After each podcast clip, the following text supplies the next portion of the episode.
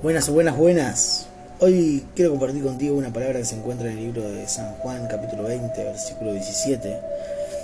Y dice, Jesús le dijo, no me toquéis porque aún no he subido a mi Padre, mas ve a mis hermanos y dile, subo a mi Padre, a, a nuestro Padre, subo a mi Dios, nuestro Dios.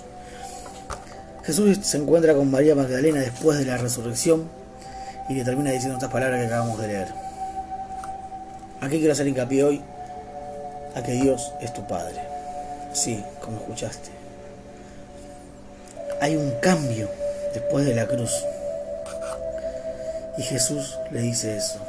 O sea, en la cruz no solamente fue, fueron pagados nuestros pecados, no solamente fueron propuesta nuestra salvación, no solamente fue nuestra muerte y resurrección juntamente con Cristo, sino que nos abre a un panorama o nos abre a un algo distinto nos lleva y es a entender de que Dios es nuestro Padre. De que ese Dios lejano ese Dios que se regía por leyes por normas para poder acercarse a Él ese Dios hoy es nuestro Padre. Y cambia todo porque porque Él a través de la cruz nos trae con suma gracia, con una gracia infinita, que ya no hay nada que hacer, ya, ya lo que nos separaba de Dios y, y, y dictaba la ira de Dios sobre el hombre, por eso Dios pone leyes y la ira de Dios estaba sobre el hombre, sobre el pecador constantemente ya cambia. Y en la cruz hubo la reconciliación entre Dios y el hombre a través de Jesucristo. O sea, Jesucristo mientras estaba en esa cruz con los brazos abiertos y, y, entre el cielo y la tierra, a nosotros atrayéndolos hacia Él para darnos muerte juntamente con Él y resucitarnos juntamente con Él. En un extremo de un brazo abierto estaba, Jesús, estaba Dios y en el otro brazo abierto estábamos nosotros. Y de espaldas, porque nosotros huimos de Dios y Él estaba de espaldas a nosotros por cuanto el pecado. Porque nosotros veníamos con, veníamos con Adán adentro y la herencia de Adán era el pecado. Pero cuando Jesús llega a la cruz, hace de que Dios se dé vuelta, mire hacia la cruz, el brazo extendido de Jesús, uniendo al hombre y a Dios. Uniendo al hombre, al hombre y a Dios. Dios se da vuelta y queda de frente, en posición de salvación. Queda de frente mirándonos con amor, con misericordia con compasión. Y el hombre, en cierta manera, todavía miramos para otro lado. No, no, no queremos darnos vuelta en muchas ocasiones, huimos de Dios. Pero sin embargo Él nos atrae, porque su belleza es mucho más grande, su amor es mucho más grande, y nos va atrayendo para darnos vuelta y mirarlo cara a cara, a través de la cruz de Jesús. Y nos une La cruz, la muerte de Jesús nos une. Y Jesús dice, consumado es. Tetelestai. Está todo pagado en la cruz, en la muerte de Jesús. Que, que puso a Dios de, de frente a nosotros. Y en cierta manera a nosotros nos atrae hacia Él también. Jesús dice algo muy interesante acá, de que suba a mi Padre y a nuestro Padre, a mi Dios y a nuestro Dios. O sea, cuando Dios se da vuelta, queda de frente al hombre, Jesús en el medio, por eso es el único mediador entre Dios y el hombre, es Jesucristo. No hay otro, porque fue Él el que unió la enemistad entre Dios y el hombre. Cuando une esas dos, nosotros estamos muertos en Cristo, resucitamos juntamente con Cristo, morimos juntamente con Cristo, resucitamos juntamente con Cristo y entramos a pertenecer al cuerpo de Cristo. Una vez que creemos, que nacemos de nuevo, pasamos a estar dentro, a pertenecer al cuerpo de Cristo. Por ende, Cristo es el Hijo de, Dios. Es nuestro Padre al mismo tiempo. ¿Por qué? Porque Dios es el Padre de Jesucristo, un Padre eterno. Desde la eternidad es Padre de Jesucristo. Pero Jesucristo lo que hizo fue invitarnos a nosotros a pertenecer a la familia de Dios, a ser parte de ellos. Entonces nos, nos abre, nos permite el acceso a través del Espíritu Santo. Cuando nacemos de nuevo, el Espíritu Santo viene a nuestra vida. ¿Y cómo se nace de nuevo? A través de creer. Creemos en la obra consumada de Cristo, de que no necesitamos más nada que solamente creer.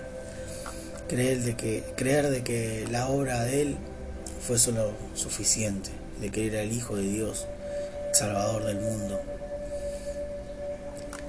Cuando creemos, aceptamos la verdad. El Espíritu Santo viene adentro nuestro. Nacemos de nuevo en el Espíritu. Pero ya con una conexión entre Dios y nosotros a través del Espíritu Santo, el cual nos permite o es la llave que nos mete, que nos introduce a permanecer, a pertenecer dentro de la deidad de Dios. ¿Por qué? Porque estamos en Cristo. Una vez que el Espíritu Santo viene a nosotros, estamos en Cristo. Estamos dentro de Cristo. Y a estar dentro de Cristo, en Cristo, a estar en Cristo, en una posición de en Cristo, Dios pasa a ser nuestro Padre. Y un Padre es el que provee, un Padre es el que, el que educa, el que inspira, el que ayuda, el que está en todo momento. Ese es nuestro Padre. Así como estuvo con Jesús y pasó por momentos difíciles Jesús, sí. Vemos la paternidad de, de Dios y Jesús, cómo era padre e hijo, cómo se llevaba entre padre e hijo. Vemos entre padre e hijo cómo es esa paternidad y, y Dios siempre estuvo con él ahí. Y vemos que Jesús pasó momentos complicados, momentos para nuestra vista difíciles, momentos de, tristeza, de angustia, de dolor, de quebranto, de un montón de cosas. Que a nuestro parecer y a, y a Él como en su naturaleza humana la padeció, pero Dios siempre estuvo ahí. El Padre siempre estuvo ahí. Y Él se dirigió siempre como Padre a Dios los judíos no podían entender cómo Jesús podía dirigirse. Porque, vamos, para los judíos Jesús era un profeta más, una persona más, no era el Hijo de Dios, no era el Mesías para ellos. Y no podían entender de cómo, cómo Jesús podía dirigirse a Dios como Padre. Las oraciones de los fariseos era allá elevada a un Dios lejano. Oh Santísimo Dios, oh Dios. Y largas oraciones, dice Jesús. Hacen largas oraciones. Y delante de todos para que todos, para ser vistos. Pero Jesús era distinto. Jesús se iba a los montes a orar, se iba a las a solas a pasar tiempo con, en intimidad con su Padre. Después decía mi Padre Celestial, mi Padre Celestial. Y ellos no podían entender cómo era, cómo Él podía dirigirse al, a Dios como Padre. Si ellos ni siquiera lo nombraban, no podían ni nombrarlos. No podían ni nombrarlo a Dios. Por eso fueron metiendo palabras como para poder llegar a, nombrarlo. Y Jesús viene y dice, mi Padre, mi Padre me envió. Gracias te doy, Padre, gracias, Padre. Y ellos no podían entenderlo. Y deja acá esta revelación, esta... Sí, esta revelación, porque revelar es quitar el velo, correr el velo. Y le dice, a mi Padre, a nuestro Padre, a vuestro Padre, a mi Dios, a vuestro Dios. O sea, a mi papá, papá de ustedes ahora. Hubo ese cambio maravilloso, tan así que Pablo eh, dice Abba, Abba, que en arameo es padre. Y tú quedas como, Pablo lo entendió, se venía moviendo ya en la iglesia primitiva el, cambio de un Dios lejano a, un, a ser un padre. Y quizás, quizás vos pasaste, no tuviste una buena relación con tu padre, no supiste lo que es tener un padre bien, correcto, que esté siempre, que esté presente, sino que que, no, no, pudiste experimentar eso, sino que viste todo lo contrario. Y piensas que padre no si escuchás a Dios Padre y te viene el abandono, te viene, no sé, un padre eh, que se emborrachaba, que le pegaba a tu, padre, a tu madre.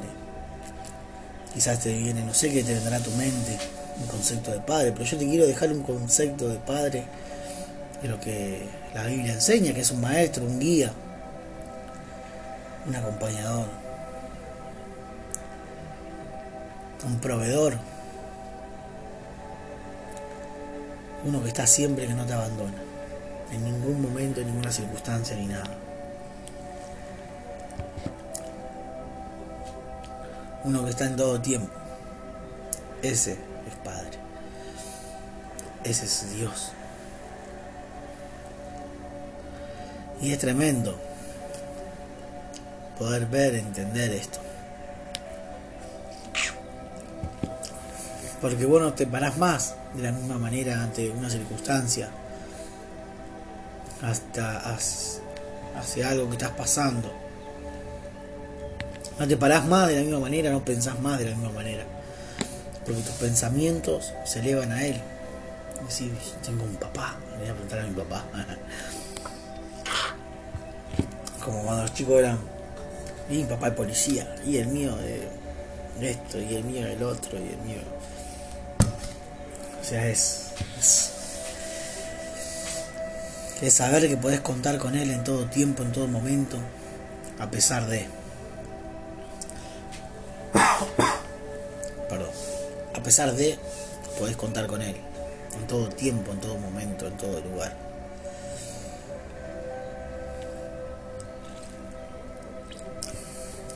Jesús rompió esa brecha o unió, fue el puente, esa brecha entre Dios y el hombre. Y quiere invitarte a que seas parte de la familia de Dios, que puedas decirle que Dios es tu Padre, que puede ayudarte, que quiere proveerte, que quiere animarte, darte fuerzas para salir adelante. no solamente te trajo la salvación y te trajo paz, tranquilidad y gozo, sino que trajo todo, absolutamente todo para ayudarte, para proveerte. Pero en diferentes tiempos, en diferentes circunstancias, hacerte saber de que Él está ahí, de que su amor es un amor inagotable, una fuente inagotable de misericordia. El amor es un constante, un constante o una constante ola de, de emociones en tu corazón, de abrazarte, de envolverte, de cuidarte, de protegerte, de que todo lo que pase por tu vida y que pasa por tu vida es permitida por Él para poder ayudarte, para poder sacarte adelante. Dios es tu Padre. Y como Padre quiere tener una relación con vos, una relación íntima. Quiere invitarte a cenar y que tú cenes con Él.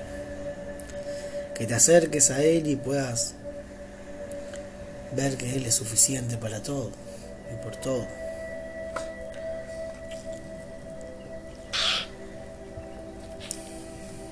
Estoy tomando mate. Quiero que, que pienses por un momento y reflexiones conmigo. Tú imagínate al creador del cielo, el universo, todas las cosas. Todo, todo, todo con todo creado tan perfecto, tan armonioso, una armonía, todo increíble, con lugares hermosos para tanto para el calor, para el frío. Eh, cuando uno mira la naturaleza y ve la deidad de Dios, ahí la, el amor de Dios, puesto aún en los, en los animalitos más chiquititos, en los insectos, ve la creación de Dios. Y Dios crea todo, absolutamente todo lo que el mundo, lo que hay en el mundo. Le pone una capa de ozono para que tengamos oxígeno. Y después de eso nos crea a nosotros. Dios no necesita la capa de ozono, no necesita el oxígeno para respirar. No necesita la transformación del nitrógeno al oxígeno o químicamente no sé cómo sería, para que podamos tener, para que podamos respirar. Él no necesita el oxígeno, él no necesita la capa de ozono, él no necesita la lluvia, él no necesita un sol que lo alumbre de día, que ayude a las plantas a crecer y a nosotros a mantenernos fuertes y una noche con una luna que ilumina en medio de la oscuridad para poder dormir y descansar en paz. Él no necesita eso. Todo lo creó por nosotros y para nosotros. Él creó todo. Todo lo que mueve en la tierra, todas las plantas, los alimentos. Todo, absolutamente todo para nosotros. Cuando levantamos la mirada y vemos las nubes pasar, fueron creadas para nosotros, para nuestro deleite, para poder verlas para saber de que hay un Dios ahí, creador del universo. Alguien maravilloso que, que hizo todo tan perfecto, porque las aguas, hay un montón de videos, documentales, donde las aguas no se chocan, no se cruzan. La Biblia habla de eso. Donde los límites de las aguas no se cruzan, no se mezclan. Océano con océano no se, no se mezclan. Mar con mar no se mezcla. Mar y océano no se mezclan. Es increíble, le puso límites a las aguas. Mi suegro es, eh, fue mucho tiempo embarcado y me contaba que había unas rutas por donde, por donde ir para viajar en medio del océano. No, no, hay, hay unas rutas dice que, que te ayudan con la corriente para ir es que tenés que tomar, para no, no te tenés que desviar de ahí. No es que poder ir por cualquier lado. Y la Biblia, en de los Salmos, habla de que hay rutas en las aguas. Y vos decís, che, qué, qué tremendo. Porque Dios es perfecto, Dios crea todo. Y todo eso creado, todo eso hecho, todo tan perfecto, tan eh, eh, medido, todo, todo, todo perfecto. ¿Para qué? Para que nosotros habitemos. Y no solo eso, porque después nosotros decidimos subir y no podemos llegar a la salvación eterna por nuestros propios medios. No hay nada que podamos hacer, no hay ninguna obra que podamos hacer que nos pueda acercar a Dios. Entonces Dios qué hizo? ¿Qué hizo? Llegó a un plan perfecto de salvación por medio de Jesucristo. Y entregó a su Hijo lo que más valía, lo que más tenía, todo aquello que, que era él mismo a morir en una cruz, la forma más baja que el hombre podía morir, que en ese tiempo se podía morir, casi prácticamente desnudo, colgado en una cruz como un delincuente, cargando el peso de todo el pecado de la humanidad sobre él, sobre una persona santa, sobre él que era santo, que no era culpable de nada todo, todo, todo, absolutamente todo cayó sobre él. ¿Por qué? Por amor. Por amor a ti, por amor a mí. Por amor a nosotros.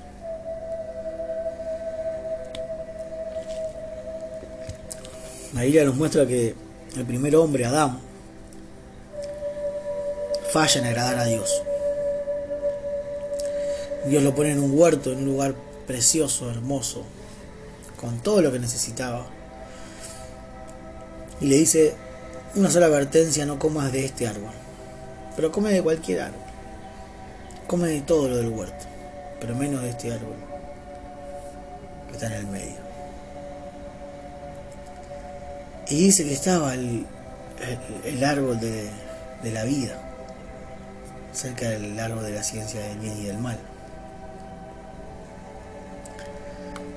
y estaba el árbol ahí. Pero Jesús, pero Dios no le dijo, Adán, ve y come de este árbol. Ve y come del árbol de la vida. No. Solamente le advierte de que no coma de este árbol. Del árbol la ciencia del bien y del mal. Le dice, no comas de este árbol. Pero el árbol de vida estaba ahí en el medio del huerto. Pero el hombre tenía que ir voluntariamente a comer de ese árbol de vida para vida eterna. Sin embargo, no. La mujer es seducida, atraída por el árbol malo, por el árbol que no debía comer. Come de ese fruto y trae todo lo que conocemos, la destrucción completa.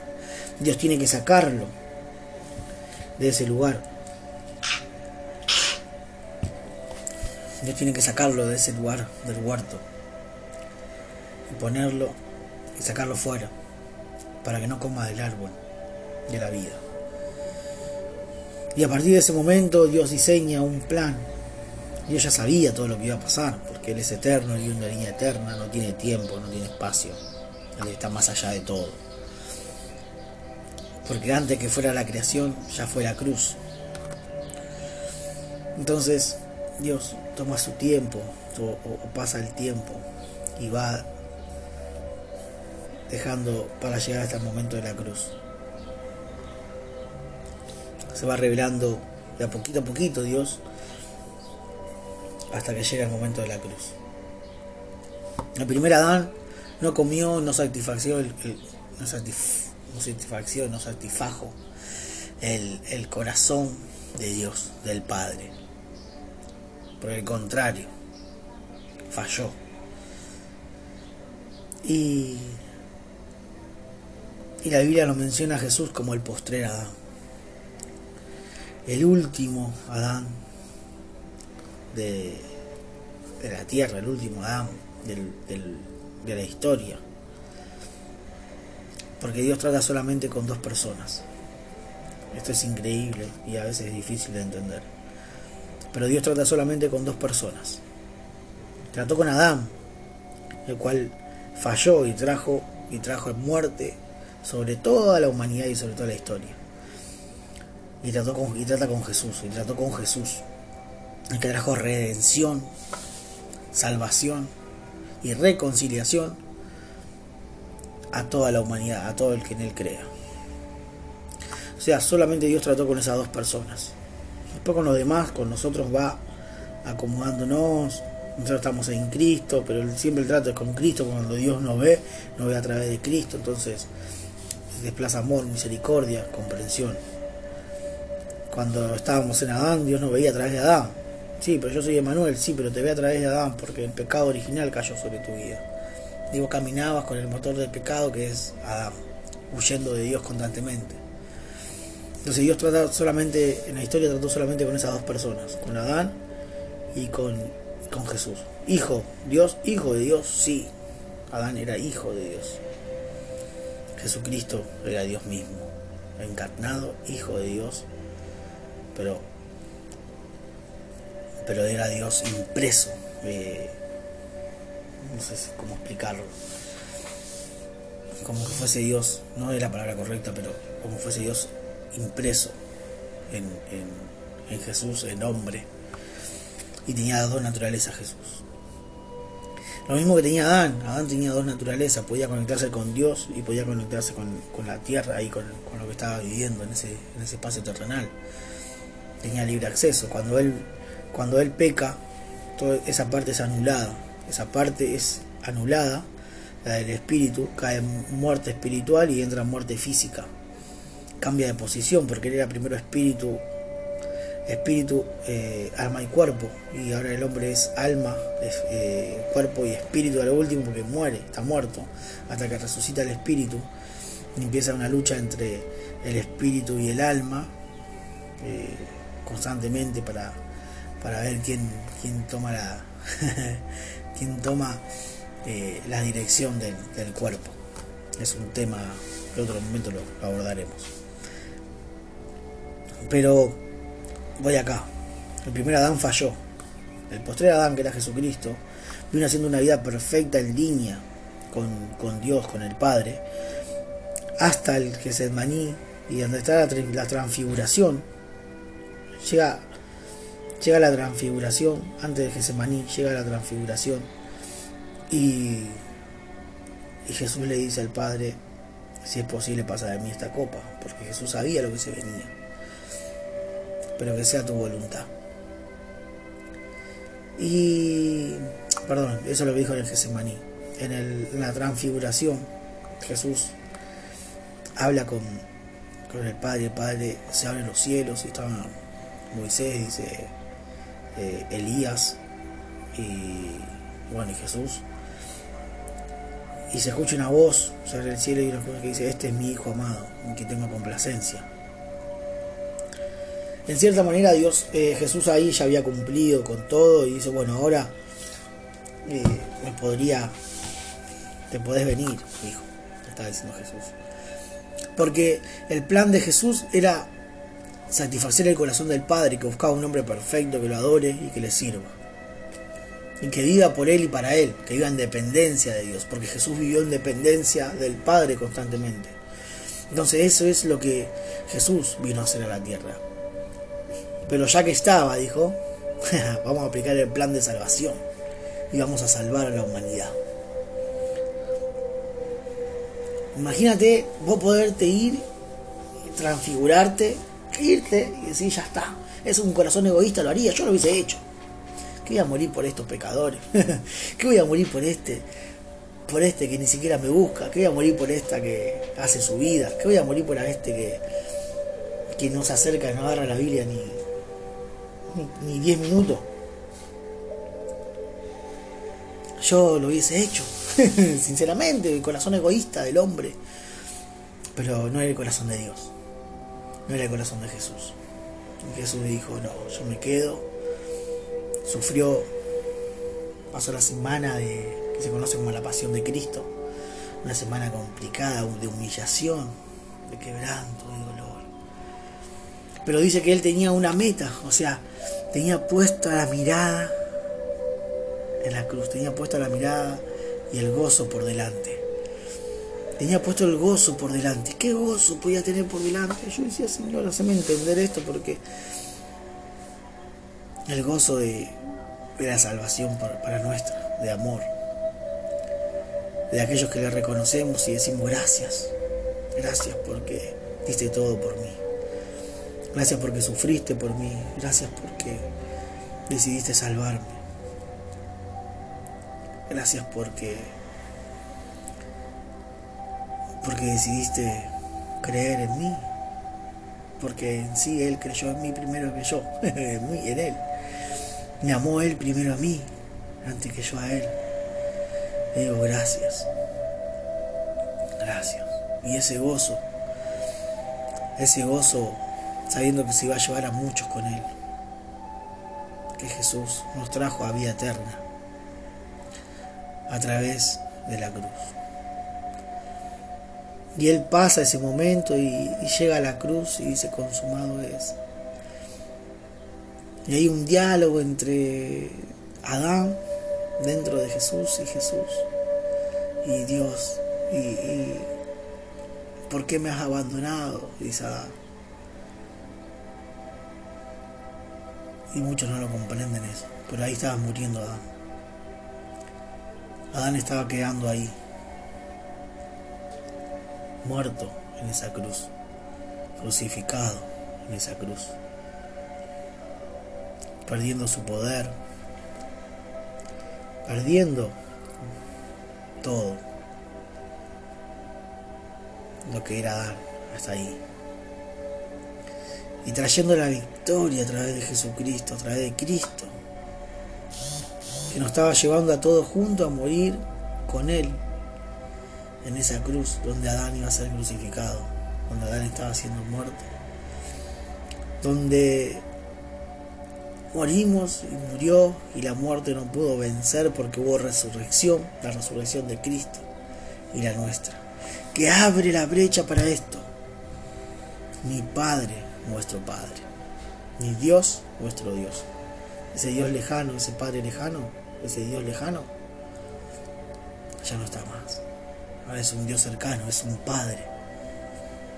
Quiere amarte, quiere cuidarte, quiere protegerte, quiere estar contigo. Espero no haberte enredado mucho y darte mucha información. En otros tiempos iremos tomando puntos por puntos para poder desarrollarlo.